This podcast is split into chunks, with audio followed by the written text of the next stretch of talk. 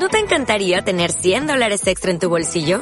Haz que un experto bilingüe de TurboTax declare tus impuestos para el 31 de marzo y obtén 100 dólares de vuelta al instante. Porque no importa cuáles hayan sido tus logros del año pasado, TurboTax hace que cuenten. Obtén 100 dólares de vuelta y tus impuestos con 100% de precisión. Solo con Intuit TurboTax. Debes declarar para el 31 de marzo. Crédito solo aplicable al costo de la presentación federal con TurboTax Full Service. Oferta sujeta a cambios o cancelación en cualquier momento. Información sobre información. Manipulación. Somos una sociedad dormida. Despierta. Vuelve a la caverna. Have you got color in your cheek?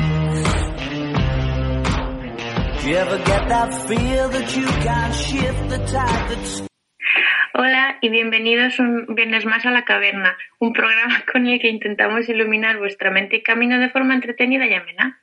Y bueno, eh, yo soy Ana y a mi lado tengo a la señorita Claudia. A ver, no mientas que estamos de cuarentena.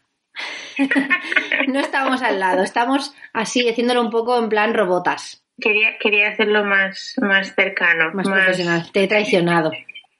Bueno, me he salido, casi me he salido del guion, lo siento. Bueno, Sí, bueno, no pasa nada. Eh, nada, pues que como estamos en cuarentena hemos decidido probar a hacerlo a distancia. sí, total. A ver qué pasa ya después de dos ensayos extraños en los dos primeros programas de la temporada, pues a ver qué pasa con este. Bueno, el primer ensayo no salió tan mal, ¿eh? el segundo sí que es verdad que salió más trambólico, pero Bólico. Bueno, pues este saldrá menos trambólico. A ver qué pasa. ya lo intentaremos. ¿Qué dato curioso traes hoy, muchacha? Pues mira, he traído un dato curioso que llevo unos días intentando como obligarte a que lo hagamos y como no me has hecho caso, pues te lo he traído de curiosidad. He venido a hablaros de la primera. Claro, es que si no me haces caso, pues yo pues, pues lloro. Eh, os, he- os traigo el primer, la primera mujer eh, locutora de España, de la radio de España, que se llama. María Cinta Balaguer. Y es una señorita que nació en Barcelona en 1898 y murió en 1985 en Barcelona también.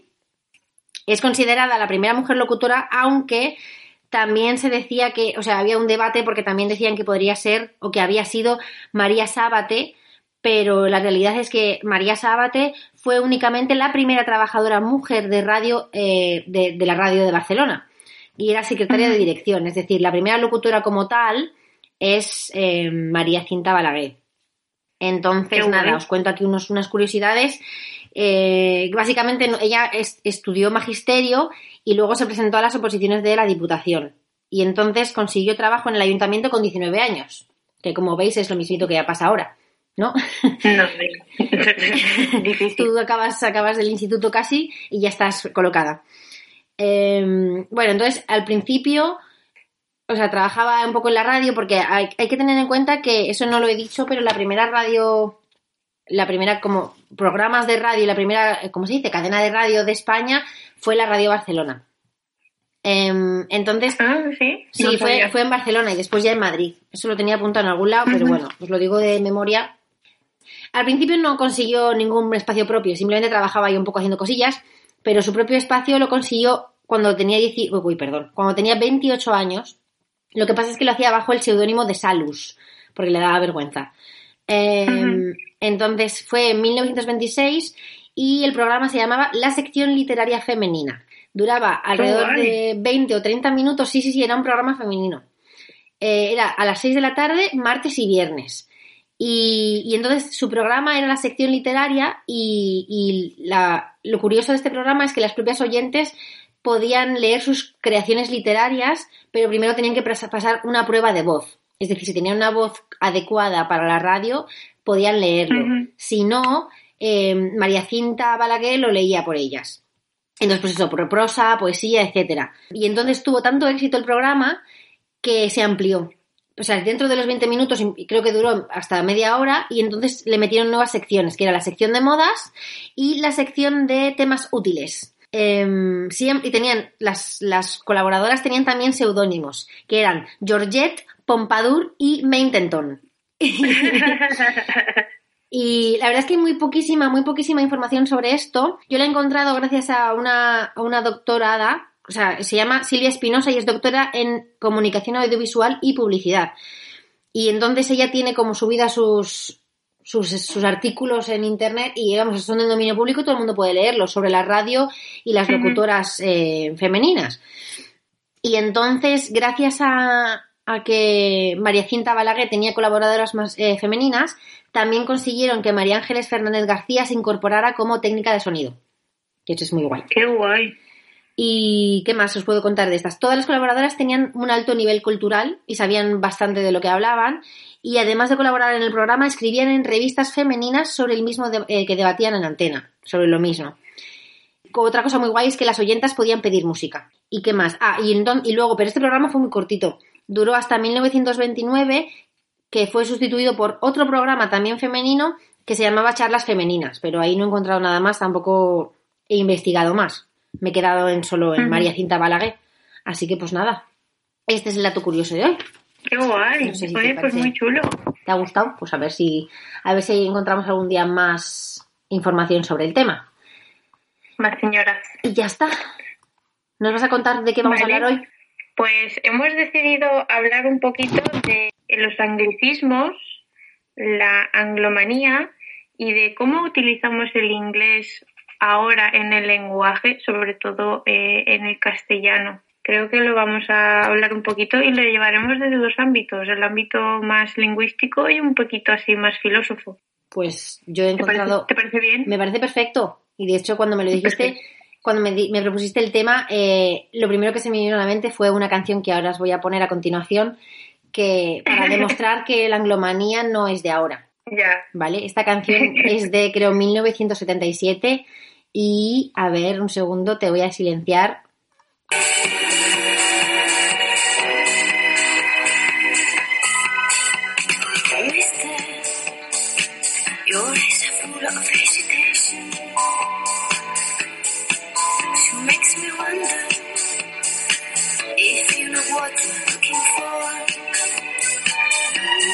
Espero que te guste la coreografía que te estoy haciendo. I wanna keep my reputation. I'm a sensation. Interrumpido. You try me once, you beg for more. Que te había interrumpido. Claro, porque he cortado el micro, pero da igual, porque si tú no lo cortas, pues da igual. pero bueno, esta canción maravillosa que está eh, interpretada por... Ay, no sé dónde lo tengo. Por, creo que se llama el grupo Bacara, ¿puede ser? Ah, sí. Yeser I Can Boogie. El grupo es Bacara. eh, las componentes son Maite Mateos y María Mendolia, eh, de Madrid, 1977. Y este... ¿Adivinas cómo se llama este estilo de música? Ni idea, no tengo ni idea. ¿Cómo se llama? Esta música tan maravillosa que os voy a refrescar la memoria, por si acaso se os ha olvidado. Ay, que no lo encuentro. Aquí está.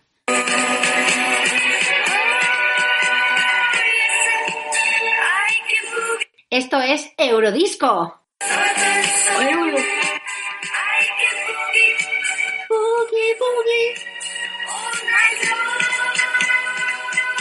Bueno, me encanta. Creo que es la mejor música ahora mismo para pasar estos días de, de confinamiento. Ya te lo digo. Pues ya está, ese es el- todo es esto. Ya podemos empezar. O terminar, no lo sé. Bueno, tú ibas a darnos una pequeña definición de qué es el anglicismo. Muy ¿verdad? pequeña. No, nadie nos está viendo, pero esto es todo lo que tengo. O sea, estos dos folios. Em, sí, a ver, por la RAE, ¿vale? Según la RAE, es un vocablo o giro de la lengua inglesa empleado en otra. Ya está. En no sé en qué año, hace poco, relativamente poco, la RAE misma hizo un, un anuncio o un vídeo barra campaña para llamar la atención sobre el sobreuso de los anglicismos. ¿Vale? Eh. Se juntaron con la Academia de Publicidad y es un anuncio bastante bueno. Sobre todo porque publicitan unas gafas de sol y una colonia. Las gafas de sol se llama Blindside o algo así. Y básicamente son gafas que te dejan ciego porque, y, porque de ahí blind. Pero claro, las- la gente las compra pues porque como tienen la palabra en inglés, pues ya está, son buenas. Y la colonia era una colonia que básicamente, no me acuerdo cuál era el término, el término adecuado, pero era que olía a mierda. Entonces, claro, como la palabra era en inglés, nadie sabía lo que significaba y pues eso. Pero vamos, que en este vídeo, pues eso, critican el usar términos en inglés si ya tienen el, cabil- el- el equivalente en castellano. ¿Vale? Y entonces, pues ejemplos tengo muchos. No quiero tampoco. Pero. Danos dos, porque luego a lo largo de la charla, de la, del programa ya iremos hablando más. Claro, es que- danos dos que te gustan mucho. Uy, no puedo elegir. Pero sí que me gustaría distinguir entre los términos. Hay- yo, yo creo que hay distinción entre los términos que usamos en, en- en nuestro día a día, pero que sí que tienen el equivalente en castellano. Luego, los términos que no tienen equivalente en castellano y que entonces sería como más legítimo usarlos. Y luego están los términos que al no tener el equivalente en castellano se usan, pero se han castellanizado. Sí. Mm. ¿Vale? Entonces, tengo muchísimos. Eh, por ejemplo, gentrificación sería uno de estos términos. Eh, gentrificación no existía en castellano, viene de gentry, Sí. que son que Ajá. significa gentry significa burgueses. Pero en el castellano Sí. lo hemos pasado con esa palabra porque no tenemos otra y básicamente significa que la gente pija se va a barrios pobres, los hace modernos, suben los alquileres y la gente pobre se tiene que ir. Eso es lo que significa. O sea, gentrificación es cuando... A mí se me... ¿Qué, qué, qué? Sigue, sigue. Ah, vale, Sigue. vale.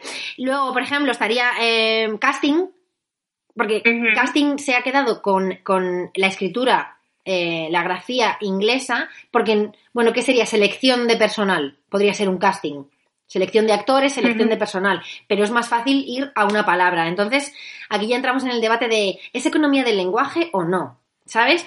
Y luego, un ejemplo de una palabra inglesa que sobreusamos y que no es necesario usarla porque tenemos en, en castellano la misma, tengo mil millones. Eh, desde selfie hasta Ah. leggings, hasta, yo qué sé, mil, es que tengo mil. Celebrity, bueno, celebrity ya la pronunciamos a la española, entonces ya se está pasando.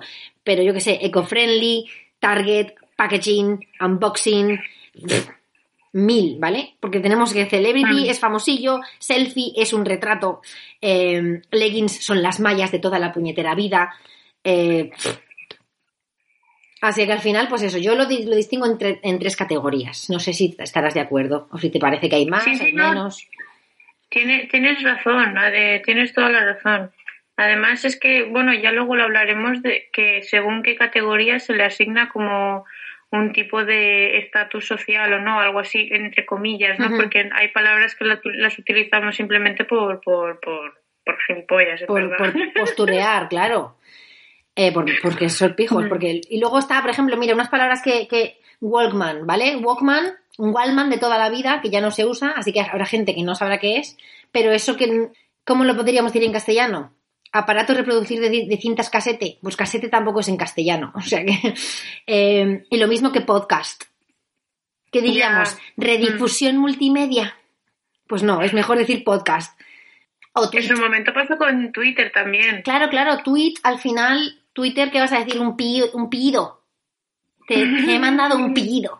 Y, o luego bullying, por ejemplo, que bullying al Sí. final es, es acoso escolar puro y duro. Cuando me lo hacían a mí era acoso escolar, ahora es bullying. Pero claro, es otra vez economía del lenguaje. Es una palabra frente a acoso escolar, dos palabras. Ya. Entonces, no sé. Y luego está la tontería de decir eh, footing cuando en inglés nunca se ha dicho footing, se ha dicho jogging. Pero ahora ya no se hace jogging, ahora se hace running. Pero básicamente Sí. es ir a correr como un gilipollas en la calle. Bueno, ahora ya no. Pues ya está, eso es todo lo que tengo que decir sobre el término y algunos ejemplos. Vale. Bueno, pues otra de las preguntas que surgió fue si los anglicismos y la apropiación de los términos, aparte tú has añadido lo de la reducción del lenguaje, si estaban relacionados con, un poquito con la globalización. ¿Tú sabes lo que es la globalización, Cuéntamelo, please. Cuéntamelo, cuéntamelo. Bueno, la globalización, si ponemos una definición concreta como seria, se trataría de un proceso económico, tecnológico, político, social y cultural a escala mundial que básicamente consiste en crear una comunicación y una interdependencia entre distintos países del mundo, sobre todo uniendo sus mercados sociales y culturales. ¿Qué intentan hacer con eso? Pues intentan crear una serie de transformaciones sociales y políticas para darle a todo un carácter más global, es decir, unificar. Vale, gracias por el resumen, Entonces, por ejemplo, la Unión Europea sería como una globalización a pequeña escala. bueno, no sería globalización realmente, pero sería una unificación a pequeña escala, porque X número de países se juntan e intentan eh, unificar sus mercados, unificar sus eh, mm, costumbres sociales, culturales y los procesos, todo lo que surge, pues eh, digamos, intentando ir a una. Eso sería la globalización. Luego, la, la pregunta es, ¿pone eso en peligro a ciertos eh, dialectos o al idioma? Pues en parte sí, porque la globalización lo que hace es, eh, al unificar todo a una, digamos, eh, pones en contacto a muchísima gente. Entonces, realmente sería muchísimo más fácil comunicarse si tuvieran una lengua en común. Que en este caso parece que se ha hecho de forma no escrita o no, no se ha pactado, pero es como que el inglés se ha quedado con ese, con ese poder, ¿no? Le han otorgado ese poder. Que en este caso, básicamente, el inglés se ha convertido en una lengua de poderío, porque quien habla inglés es como, oh, domina, sabe, entiende, entonces es como que ya es más lista, ¿no? Porque es simplemente por eso, porque se le han otorgado esa característica a ese idioma. Entonces, eh, ¿qué le ha pasado al inglés? Pues de por sí el inglés era una lengua muy flexiva, flexiva, si lo he dicho bien, no, flexible, perdón, y admitía con muchísima facilidad muchas innovaciones y muchos nuevos términos, pero como la gente ha empezado a aprender inglés, pues, eh, por ejemplo, en castellano pasa mucho que las personas que aprenden inglés lo chapurrean también y se inventan términos. Entonces el inglés eh, ha evolucionado un poco a peor, pero eh, se ha introducido en todos los idiomas. A la vez, lo que el inglés ha hecho ha sido que muchos dialectos pequeños de pueblos o lo que sea se pongan en peligro de extinción. Entonces, ¿Es un peligro realmente la globalización o, puede estar relacionado con todo esto? Sí, lo podemos, podemos decir que sí. Entonces, eh, ¿tú sabrías cómo se llama esa eh, la obsesión esta que tenemos de utilizar el inglés siempre, aunque no tenga que ver a cuento? ¿Cómo? Papanatismo del inglés. Papanatismo. Esos son papanatas. Exacto. Bueno, pues el papanatismo, si, no sabemos quién, qué es, es, es una obsesión hacia algo, ¿no? Pues el papanatismo del inglés es utilizar el inglés constantemente sin que no venga cuento de nada, ¿vale? ¿Qué pasa? Pues que este papanatismo lo que hace es dar un aire de superioridad a ciertos términos que utilizamos en inglés, aunque en castellano existe, como por ejemplo hemos dicho lo de leggings y leotardos o mallas. Pregunta, pregunta. ¿Da superioridad a los términos o a la gente que los usa? Es decir, más bien a la gente, sí, más bien a la gente, más que al término. Porque al final la gente que se cree guay los utiliza. O sea, yo te digo que conozco a una persona que me ha dicho a la cara que el inglés es un idioma de mierda y que lo odia. Y hmm. tuvo una temporada que salía a hacer footing y ponía Insta Stories y ponía hashtags y ponía cosas muy guays en inglés, que es de... Muy bien, ese es un ejemplo. Más que dar superioridad al término es a la persona, tú mismo lo has dicho. Y entonces, ¿qué es lo que hace? Pues que el castellano parezca vulgar e inferior realmente lo que intentan hacer es utilizar eh, los términos anglicismos, los anglicismos, pues simplemente por, sentirse guay. ¿Qué factores pueden tener también, aparte del, de, de, la globalización que nos haga utilizar más anglicismos? Pues el contagio cultural, es decir, pues eh, estamos en contacto constantemente con distintas culturas, al final es como que se, se te quedan porque a lo mejor se dice más en otro país y si tienes contacto con gente de ese país, pues al final se te pega. La potencia tecnológica, por ejemplo, muchas veces nosotros también lo hemos hablado, ¿no? El posicionamiento en Google, las trends, por ejemplo, ves otra palabra que se keywords. Muchísimo. Muy bien. La invasión tecnológica ha hecho que muchos términos que antes se desconocían totalmente, te has quedado con ellos y como que no tiene una traducción realmente como tal al castellano. Luego hablamos del esnovismo, que ya lo hemos dicho muchísimas veces, es simplemente pues eh, creerse más guay. Y tú lo comentaste al principio también con la RAE, el lenguaje publicitario.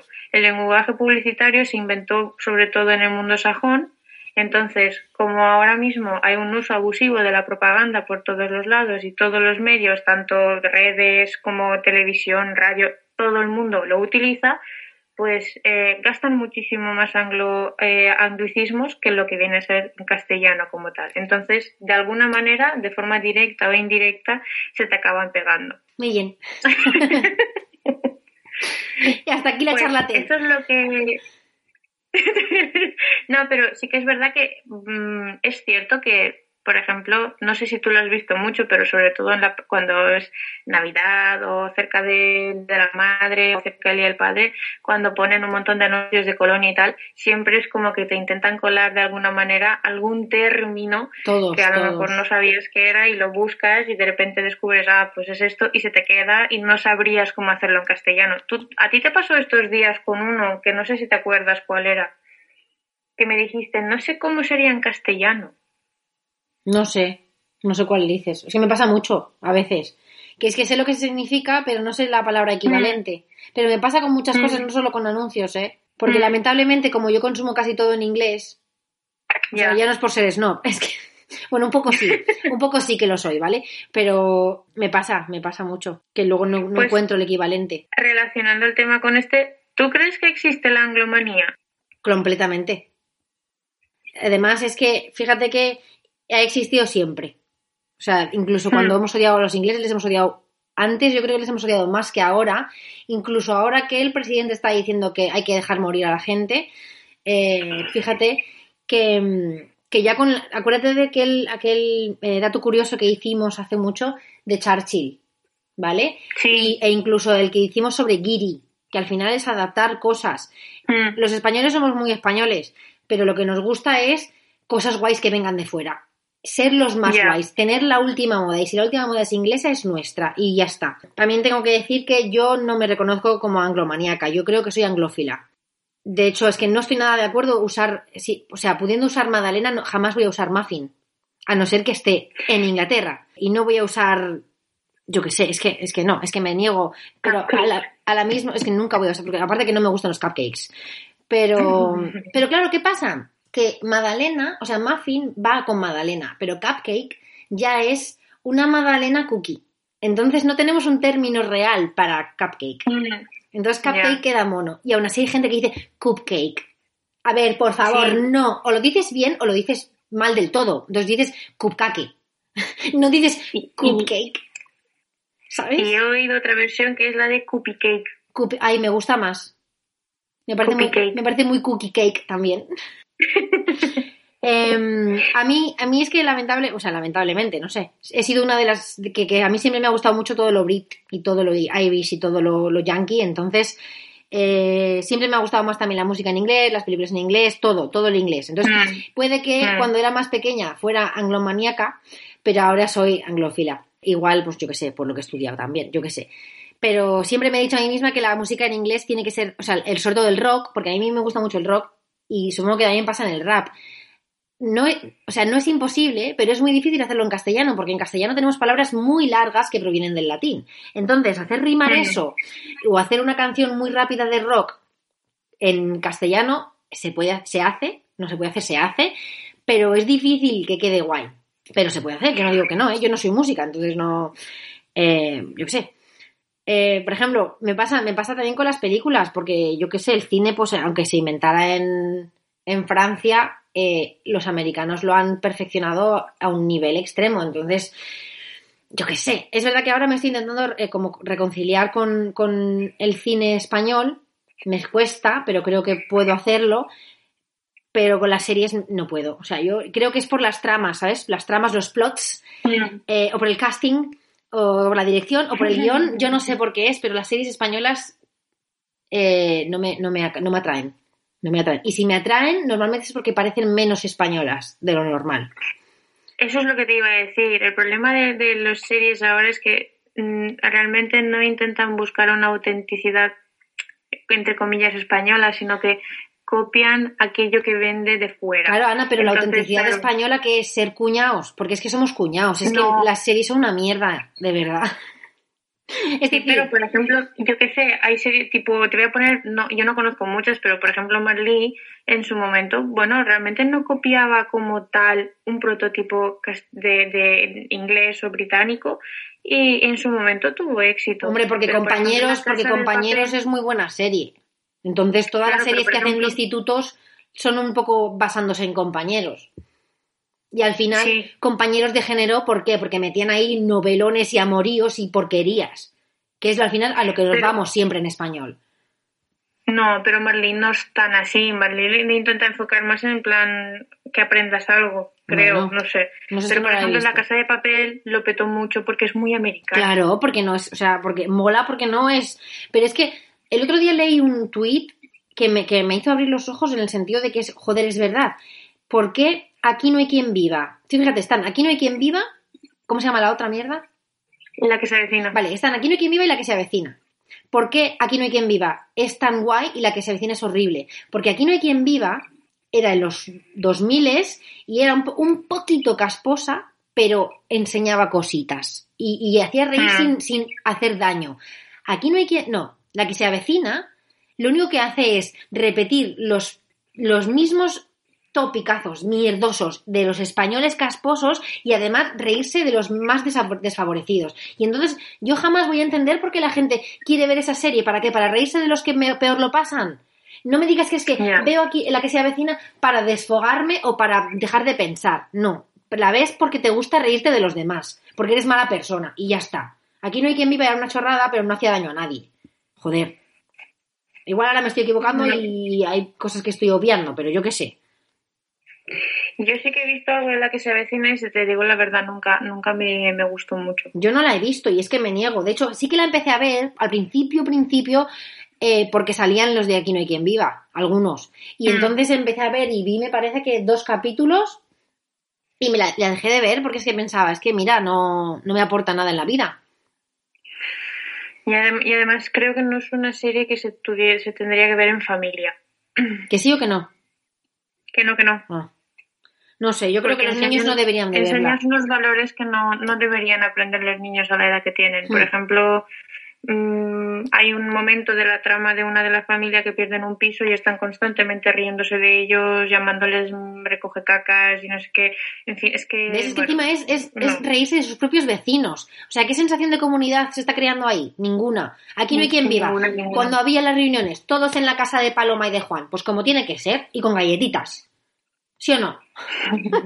A mí es que me gusta mucho. Bueno, yo, preferiría que mis vecinos no se plantaran en mi casa, más que nada porque no caben. Nos ha jodido yo tampoco, pero... Pero bueno, entonces, respondiendo Sí, a tu pregunta... quieres decir. respondiendo a tu pregunta de que si existe la glomanía, vuelvo a repetir, eh, sí que existe y además, pero, o sea, existe pero no es de ahora, no es reciente, es decir, es antigua. eh, al final la glomanía no es más que lo que tú has dicho antes, abusar de términos para parecer más guays, más modernas, más snobs, más superiores al resto al final. Eh, Mm. Y se dice que Voltaire y Montesquieu en el siglo XVIII fueron los promotores de todo lo anglo en Francia y ahí nació la anglomanía. Aunque por lo visto Voltaire ya de adulto barra viejito trató de resistirse y escribió cosas en contra de los anglos. Em, nos guste o no, yo creo que está, o sea, no se va a pasar nunca. La anglomanía o la anglofilia, porque es un idioma universal que, como tú has dicho, une y, y Hmm. sobre todo en tecnología, en ciencia y avances en general es, es el idioma. Es, es el idioma de esas cosas. O sea, no se puede. Luego hablaremos más adelante de algunas cosas en plan si son necesarios o innecesarios, pero es así. No, nos- hay gente que no le gusta. A mí personalmente ya te digo que no, no me parece bien usar palabras que no sean necesarias, pero la lengua es una cosa viva que no puede ponerse barreras. Exacto. Crece sola, avanza sola, evoluciona sola y se expande sola. Queremos o no queremos. Bueno, realmente podemos hacer algo al respecto, pero Pero no ella va queremos. por libre. No queremos. Ah, siguiendo un poquito Sí. la línea, antes pregunta, estábamos diciendo que existían ciertas modas y con palabras que aportaban cada moda. Bueno, ahora realmente estamos como en la época mm, de auge tecnológico, ¿no? Entonces es como que casi todas las palabras así más eh, complicadas o relacionadas con la tecnología están en inglés. Por ejemplo, ¿tú qué dices? ¿Tablet o tableta? iPad. o sea, peor te lo pongo. Así no va la cosa, No, no, pero, pero peor te lo pongo. Ni siquiera utilizo la palabra, sino utilizo la marca, ¿sabes? Hablo de la marca por el, por la- Eso tenía también una cosa en, en castellano. ¿Cómo se llamaba eso? Cuando dices... Tableta. No. Ah, ah. Cuando dices Danone en vez de yogur. Cuando utilizas el nombre de la marca para el todo. ¿Sabes? Cuando dices Kleenex Sí. en vez de pañuelos. Eso, eso en castellano Sí, sí, sí. tiene No un nombre, en- en- pero no me acuerdo cómo se llama ahora. Ya Yo tampoco. hace mucho lo estudié y ya se me ha olvidado. Pero sí, yo digo iPad. Pero si no digo Vale. tablet, sí, diría tablet, no tableta.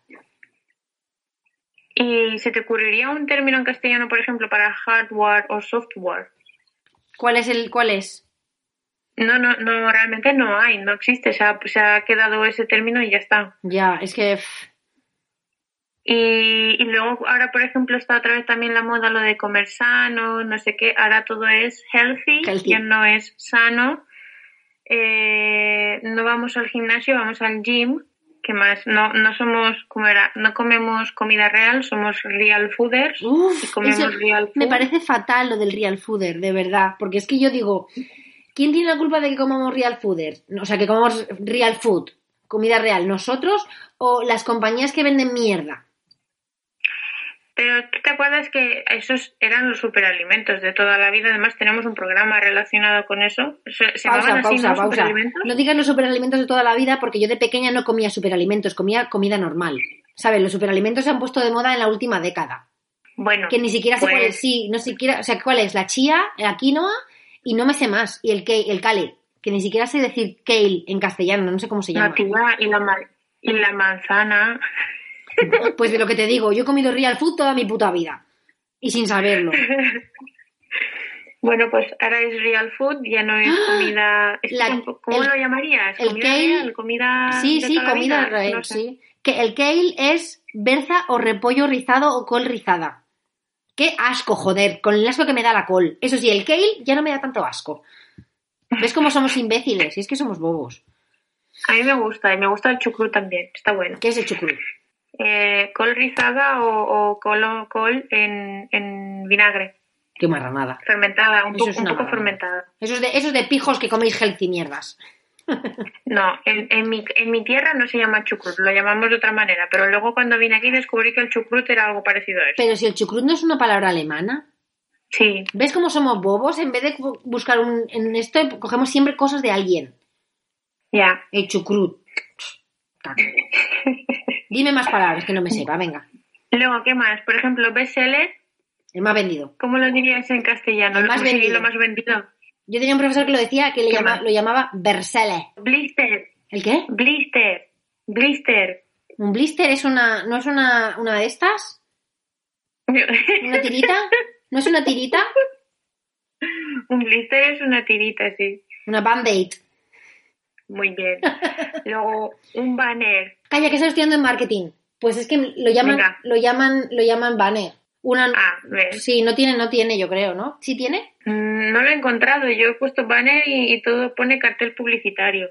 Cállate, que el chucrut, espérate, que el chucrut viene de la palabra francesa chucrut. Y eh, la palabra francesa chucrut viene del alemán sauerkraut. Y hasta aquí los idiomitas de Claudia. Ya está. Ay, señor. Eh, ¿Qué hacemos? Vamos a poner una canción y luego terminamos. Espérate, pero ¿cómo dirías, o- ¿cómo dirías tú tupper? ¿Eh? ¿Cómo digo yo tupper? Sí, Bueno, en casa decimos tupper, pero sé que en teoría es fiambrera. de fiambrera o tartera en castellano. Pero todo el mundo le llamamos tupper. Claro, tartera fiambrera. Pero tupper además es el nombre de la marca de los tuppers. De los tupperwares. Es como Kleenex. Claro, como Kleenex, como iPad, como, como Danone, etcétera. Pero tú, ¿cómo dirías selfie? Uh, Es que es, pues es- no lo sé. pues es retrato o autofoto. Yo diría autorretrato o autofoto. Claro. Pero es que retrato realmente o autorretrato queda, Buah, retrato queda como más clásico, pero en el sentido de como si te hicieras un cuadro, no una foto, ¿sabes? Bueno, sí, o como si te fueras a hacer una foto en estudio también. ¿No? También. Mm, Sí. Y, no y no es tan chachi. Ya, selfie. Pues a mí me gusta decir autorretrato. Voy a empezar a decirlo auto, autofoto. Voy a empezar a decir. Eh, Autofoto. yo tengo una para ti, yo tengo otra. ¿Cómo dirías zapping? O zapear. Es, que, Uh, es que, claro, zapear. mm. Es que yo eso ya se ha metido en el vocabulario. Zapping, que es Sí, cambiar de pues- cadenas. No sé, supongo, pero de forma muy breve, ¿no? Muy corta. Claro, es cambiar de una a otra. Chu, chu, chu, pues eso es zapping.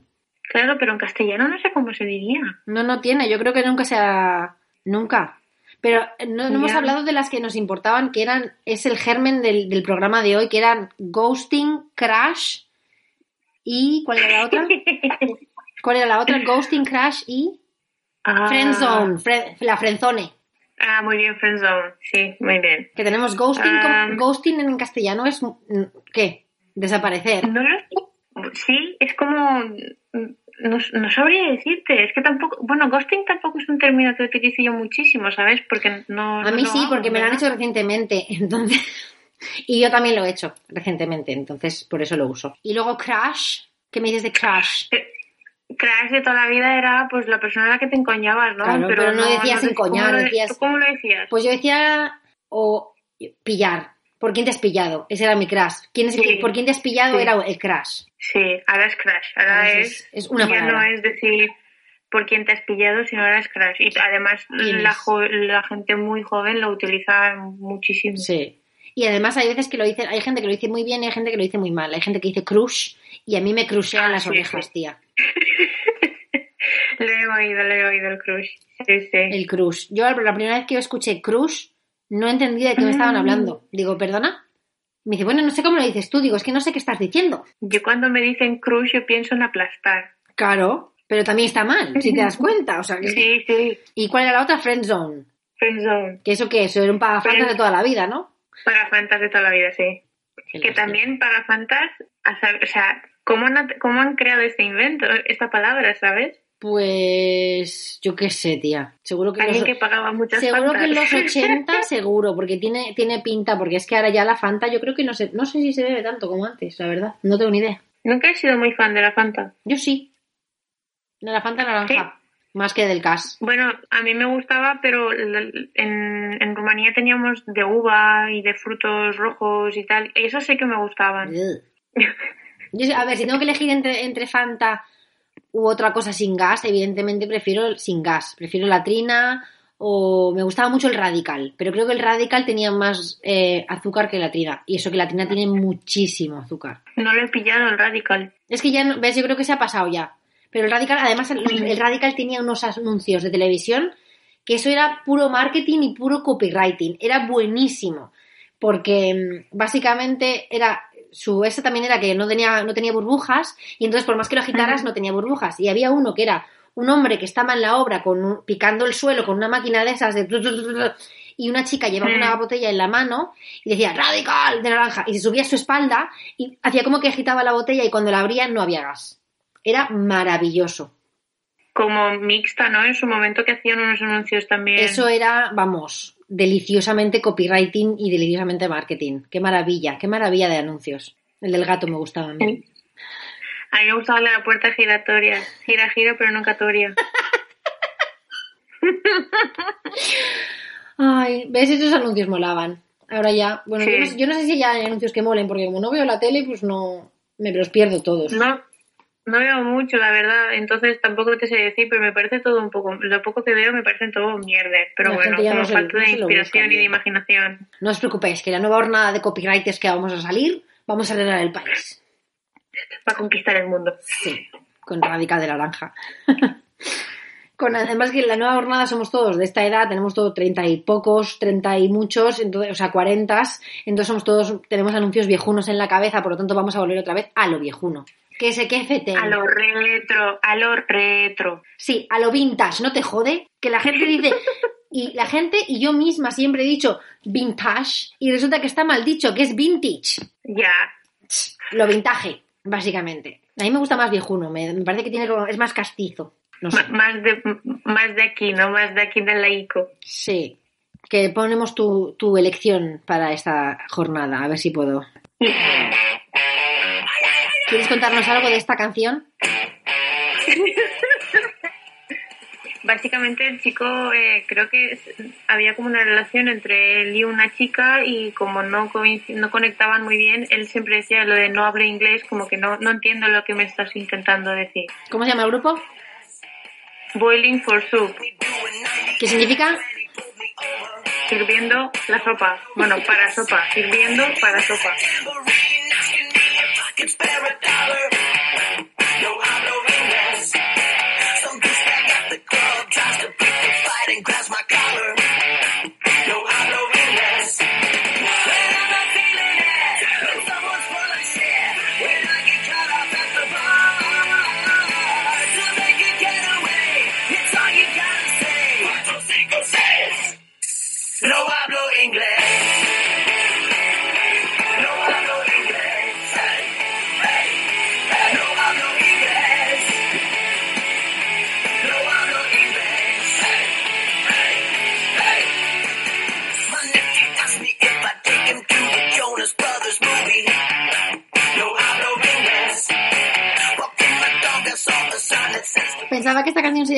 pero hablan de los Jonas Brothers, así que estaba ahí, ahí.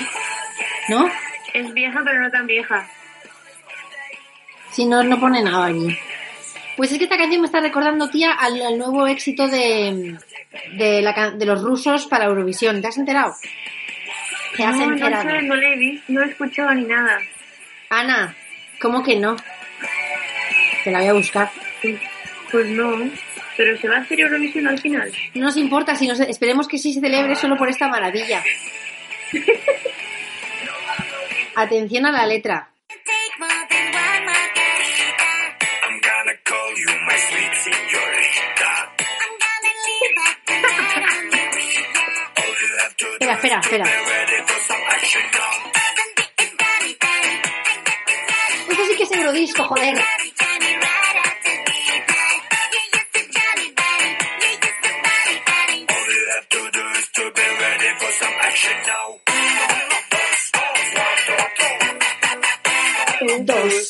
cuatro.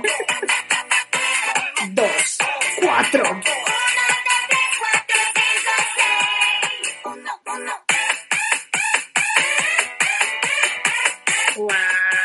Estoy super living con esta canción. Te lo digo.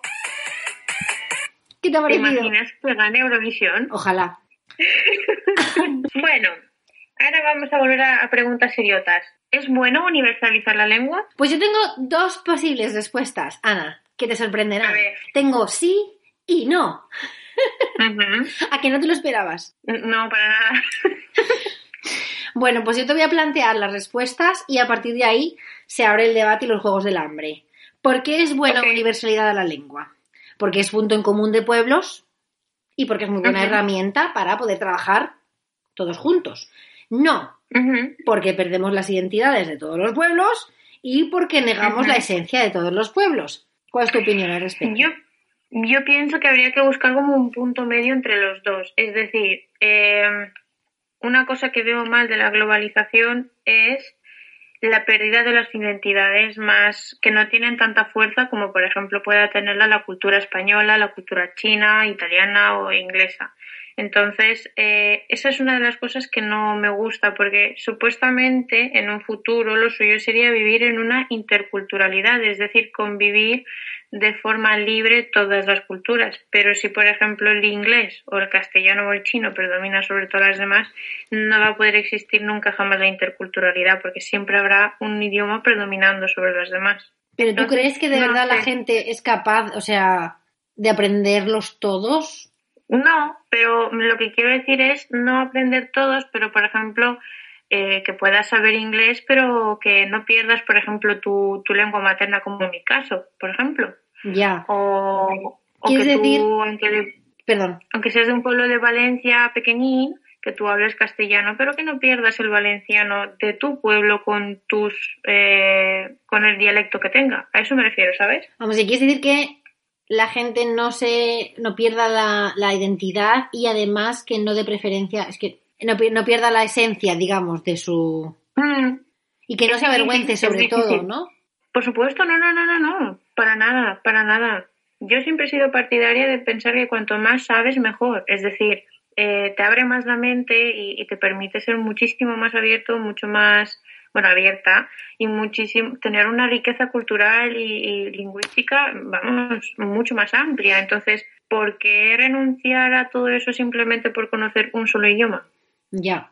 A ¿Crees, pesar, a pesar de que ese idioma predomine. crees que, que saber idiomas modifica la mente y la forma de pensar?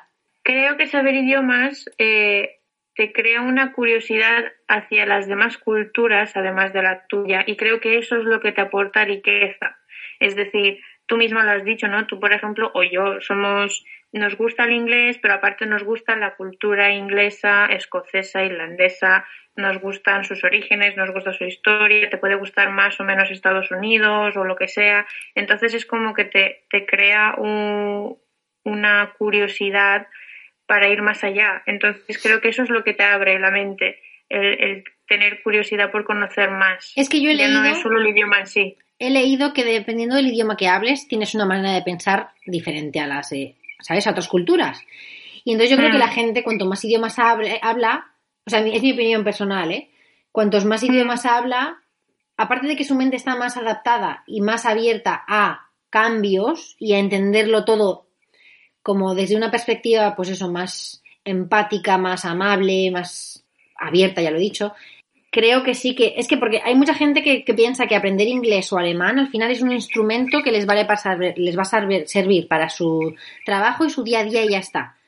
Pero, pero entonces están negando la cultura y al final eh, yo creo que, que saber la cultura es lo que tú dices, te crea curiosidad para saber otras y para no dar la Mm. espalda y para no creer que tú ni que tu cultura es la mejor. Porque yo creo que una cosa que pecamos no solo los españoles, sino pues me parece a mí que los franceses y los ingleses también, y muchos europeos, es que se, nos pensamos que lo nuestro es lo mejor. Lo cual a la vez choca con la idea de lo nuestro es lo mejor, pero palabras en inglés molan, porque son más guays. No, o sea, es un poco Eh, contraproducente en realidad. Sí, pero pasa por, justamente por eso, porque por ejemplo los ingleses siempre han ido con la mentalidad de como hablo inglés, allá donde vaya me van a entender, no necesito molestarme en conocer nada más, Porque ya aprenderán ellos ellos. harán la molestia de conocerme a mí. Claro, pero eso mucha gente, lo mismo. mucha gente española piensa así también. Dicen que bueno, que Sí, ya sí, total, sí. si hablo español, para que no me hace falta nada más. Exacto. Lo que pasa es que eso también creo que crea, aparte de una mente más cerrada o una cultura más cerrada, creo que es, tú misma lo has dicho, es contraproducente y, y al final crea una como soledad, ¿no? O sea, en un tema de lingüísticamente hablando y culturalmente hablando. Mira, yo te voy a poner como, Un ejemplo, tú solo. sí, un ejemplo súper que me ha pasado a mí, eh, pues hace unos años fui a Francia, pues eran Ah. dos o tres, y mm, era Cristina. Y cuando volví a casa, venía en tren, y entonces nos quedamos, el tren, yo tenía que hacer conexión y hacía desde, ay, no me acuerdo desde dónde hasta dónde, pero ponte que fuera pues desde Lyon a Valence y de Valence ya a Barcelona y de Barcelona a Castellón. O sea, en realidad tenía que Ah. coger dos trenes, pero era un poco rollo. Y entonces en la parada de Valence hubo un anuncio. No me he sentido más perdida en toda mi vida. Sabiendo inglés y sabiendo español, ¿vale? Como los franceses no sabían, solo, solo sabían francés, no me entendían, Ah. yo a ellos tampoco. Tuve que hablar hasta con cuatro personas en, en inglés para hasta, hasta conseguir saber qué coño estaba diciendo el anuncio. Tuve que ir a la ventanilla a hablar con la gente de las ventanillas. Nadie hablaba ni castellano ni inglés. Al final encontré una señora que estaba también de viaje, que, habla, que era española y que me tradujo y que me dejó su móvil para llamar. O sea, me sentí tan sola. Y solo porque yo pensaba, es que si solo supiera un poquito de francés, con saber un poquito de francés, pero a ver, o sea, me, me enfadé conmigo misma por no saber francés, pero también me enfadé por no saber que los demás no supieran inglés. Porque yo ya doy por hecho que todo el mundo tiene que saber inglés. Entonces, cuando no saben Hmm. inglés, me enfado. No sé, es Te una- entien- enti- o sea, entiendo esa sensación de frustración porque yo también la viví cuando vine aquí, pero al final creo que nunca es tarde para aprender, ¿sabes? no, por supuesto. Quiero decir, mm, si realmente quieres y te apetece y tienes curiosidad, yo creo que hay que fomentar esa curiosidad y alimentarla, Hmm. porque es algo muy sano y algo muy bueno, siempre y cuando no hagas nada que, yo qué sé, no molestes al del lado, o a la del lado o al del lado. Creo que voy a aprender a que- hablar francés solo para insultarles en francés. Porque me caen Creo, mal. creo que eso eh, estás fomentando justamente lo segundo que intentaba no fomentar. Es que me caen mal y ya está. No, pobrecita. vale, pues eh, volviendo con, pues yo creo que sí que hemos contestado a, a varias pre- a la segunda pregunta que les doy si se pueden perder dialectos debido a la globalización. Sí, se pueden. se Constantemente se pierden, O sea, yo creo. ha sucedido además, por ejemplo, eh, todas las eh, en Estados Unidos, por ejemplo, eh, se perdió muchísimos dialectos y muchas lenguas indígenas con la llegada del inglés. Eh, en, en muchos otros sitios también ha pasado. Y, y puede pasar, por ejemplo, en Islandia con el islandés también el- tienen miedo porque no ya no lo están gastando y, y les ¿Ah, sí? preocupa que ¿No lo puedan perderlo. Y, y, y sí, están intentando, el gobierno está intentando fomentar de alguna manera la recuperación y, y están como haciendo leyes y e intentando de alguna manera en los colegios que vuelva y esas Claro, pero al final porque- eso de la manera de, de fomentarlo es imponerlo, como está pasando un poco en algunas zonas de este país, al imponer los idiomas, lo que hacen es justo lo contrario, que haya gente que se enfade y que no quiera. Y, lo- Mm, ¿sabes? Y sí, luego dirás, totalmente. ¿y entonces, entonces cómo lo hacemos? Para que no se pierda. Ya, es que es difícil eso. Yo no sé, no tengo la solución. No, yo, Pero yo yo creo creo, que- que... realmente nadie la tiene. Creo que cualquier solución sería buena siempre y cuando no sea imponer nada a nadie. Hmm. Y luego la gran pregunta, ¿existen extranjerismos necesarios o innecesarios? Yo creo que sí. ¿no? ¿Sí? Al final todos los, todos los idi- todas las palabras aportan riqueza a la lengua. Yo qué sé. Eh, sobre todo, como decimos ahora, con la ciencia y la tecnología, yo ahora mismo trabajo en una empresa de, de, de- no, sé, no sabía cómo describirla, de tecnología, de, de aplicaciones móviles y mm, claro, todo es en inglés. Precisamente, pr- primero porque ha sido como ha co- ha empezado la empresa y segundo porque hay muchos términos que no sabríamos cómo traducirlos. Y a la hora de hacer el Ah. manual, por ejemplo, en castellano, pero claro, yo no creo que sea un impedimento, o sea, creo que es una excusa, no creo que sea un impedimento, porque si no, mira, no tenemos un término para decir render, ¿vale? No sabemos, yo no sé decir eso en castellano, entonces, ¿qué dices? Renderizar. Y la gente lo usa y la gente que está en el tema y que está metido en la, en la industria sabe a qué te estás refiriendo. Entonces, creo que es una, una excusa para no... No sé, no sé, es como lo de, lo de hardware, ¿sabes? No tiene un, un este Sí. en castellano y no por eso la gente deja de utilizarlo o ni de decirlo. Es comodidad. Ya, pero ¿por qué? No sé, es que ni siquiera sabría yo traducirte render, ¿eh? Realmente creo también es porque todavía está, eh, es como que son pequeñas comunidades las que trabajan en ello y muchas veces esas comunidades no todas las personas de la misma comunidad hablan el mismo idioma. Entonces es como lo, el inglés no, no pactado o no, no hablado o directamente inconscientemente se hace así. Claro, pero si es una, Como, la vale. industria esta ha empezado en, o sea, han creado estas cosas en inglés, pues la gente no Mm. encuentra la necesidad de traducirlas ni al francés, ni al castellano, ni al italiano, simplemente es así y ya está. En Pero lucir, me pone que aquí, cuando intentarán eh, introducir este mercado en, en comunidades más pequeñas aún, a lo mejor Se puede dice- ser que intentarán venderlo acercándolo al idioma al que quieren te digo yo que no, te digo yo que Creo. render, render es render en todos, en todos. Y tenemos eh, clientes Y que son de China y son de, con su acento de su casa y de su padre y de su madre. Pero si es así, Pues es- entonces ya está. es render. O sea, es que te pongo este, este ejemplo porque es el que con el que más problemas yo misma me encuentro todos los días. Porque para Mm, empezar, mm. no te sabrías ni siquiera explicar qué es renderizar. Sí, ¿Vale? O sea, la gente de la industria lo sabe. Y yo más o menos tengo una ligera idea porque estoy introduciéndome ahí, pero, ¿sabes? Porque es una cosa muy específica del cine y de las cosas visuales y de todo eso. Entonces, o sea, y de los anuncios y demás. Entonces, no es necesario buscar un, un- es eso, no es necesario buscar un sinónimo en castellano o una palabra en castellana porque no es tan universal.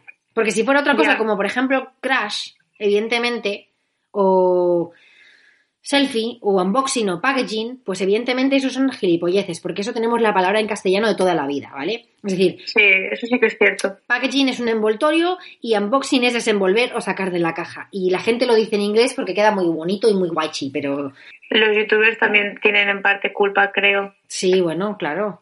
Bueno, les, les youtubers. No sé. Porque luego, por ejemplo, innecesario, ¿por qué decir link cuando puedes decir enlace? ¿Sabes? ¿O por qué decir Ya. email cuando puedes decir correo electrónico? ¿O por qué decir Pero- chequear cuando puedes decir comprobar? porque es lo que hemos dicho antes, va un poco relacionado con el prestigio y con la posi- el posicionamiento, porque sí que es verdad que, por ejemplo, en Google Trends, eh, tablet sigue estando muchísimo mejor posicionado que tableta, al igual que email o correo electrónico. Entonces, muchas veces eso también creo que influencia un poco o tiene algo que ver al respecto de por qué. Pues por eso te digo que al final es si es más universal o menos, dependiendo del campo en el que estemos trabajando. Mm. Si es una palabra que lo utiliza Mm. todo el mundo, pues es más o menos necesaria. Pero es como lo que has dicho antes, por ejemplo, el ejemplo de, cr- de crush. No es tan importante ni es necesario decirlo y aún así es como que se, cada vez se utiliza muchísimo más en televisión, en, en series, en, todas partes, sí, películas, sí, sí, en anuncios y al final es como que la gente ya da por supuesto que, que se tiene que gastar. Sí, Pero realmente es totalmente innecesario. Es un ejemplo que dices, lo podríamos omitir y no pasaría nada. Es que claro, Crash yo lo veo como algo así como un poco enfermizo, ¿no? O, o, o tú cómo lo ves. Es que yo no lo veo algo un sano. crash, al final un, un crash es una persona que te gusta un montón, pero que pasa de tu puto culo. O sea, que sí que no, Sí. que, que te ignora. O sea, que Pues bueno, pues sí, yo pues tengo un crash con de toda la vida, lo he tenido y lo voy a tener para siempre jamás con De Bonsagua. ¿Y qué? ¿Sabes? No me corto las venas ni me paso el día pensando. Bueno, cuando era pequeña había veces que sí, que me pasaba el día pensando en él. Pero porque estaba muy, muy, muy colgada, tía. Ay, bueno, pero creo que a todas y a todos nos ha pasado. Sí, supongo. Pero porque es el momento, ¿no? La tontería Sí. preadolescente y, y adolescente. Pues ya estaría. Sí, ha sido un programa muy interesante. Confesio- confesiones de Claudia. Me encanta esta canción, me la voy a bajar. Ay. Es que es un temazo, tío. Mira a ver si está en Spotify, porque igual está en Spotify. Da igual. En las de Spotify no me las puedo bajar. Bueno, pues nada, eh, esperemos que intentéis pasar esta cuarentena de forma Entretenida y amena. entretenida, entretenida y amena, porque es que va a Y- ser para rato. Bueno, aprended muchas cosas y luego podemos contarlo. Podemos al final de la cuarentena hacer un programa sobre qué cosas hemos aprendido estos días. Paciencia, autocuidados, no matar a la familia, comer O si sano. has matado a la familia como las condes, Exacto. ¿Cómo te... ¿Sabes qué vi ayer por la noche tarde? Tarde noche. que Me he visto la primera temporada entera de The End of the Fucking. World. El final del Ah, jodido la- mundo. Eh, la he visto. pues solo he visto la primera temporada, pero madre mía. Me gustó la primera, la segunda me. ¿Sí? Ya. Seguiremos en contacto mediante Hangout. Seguimos informándonos. Hala. Besitos y buenas noches. No, besitos no. Hasta luego. Es verdad. Hasta luego. Bajamos la cabeza así y nos tocamos el, el ala del sombrero. Ala. Sí. ¿No te encantaría tener 100 dólares extra en tu bolsillo? Haz que un experto bilingüe de TurboTax declare tus impuestos para el 31 de marzo y obtén 100 dólares de vuelta al instante. Porque no importa cuáles hayan sido tus logros del año pasado, TurboTax hace que cuenten. Obtén 100 dólares de vuelta y tus impuestos con 100% de precisión. Solo con Intuit TurboTax. Debes declarar para el 31 de marzo. Crédito solo aplicable al costo de la presentación federal con TurboTax Full Service. Oferta sujeta a cambios o cancelación en cualquier momento.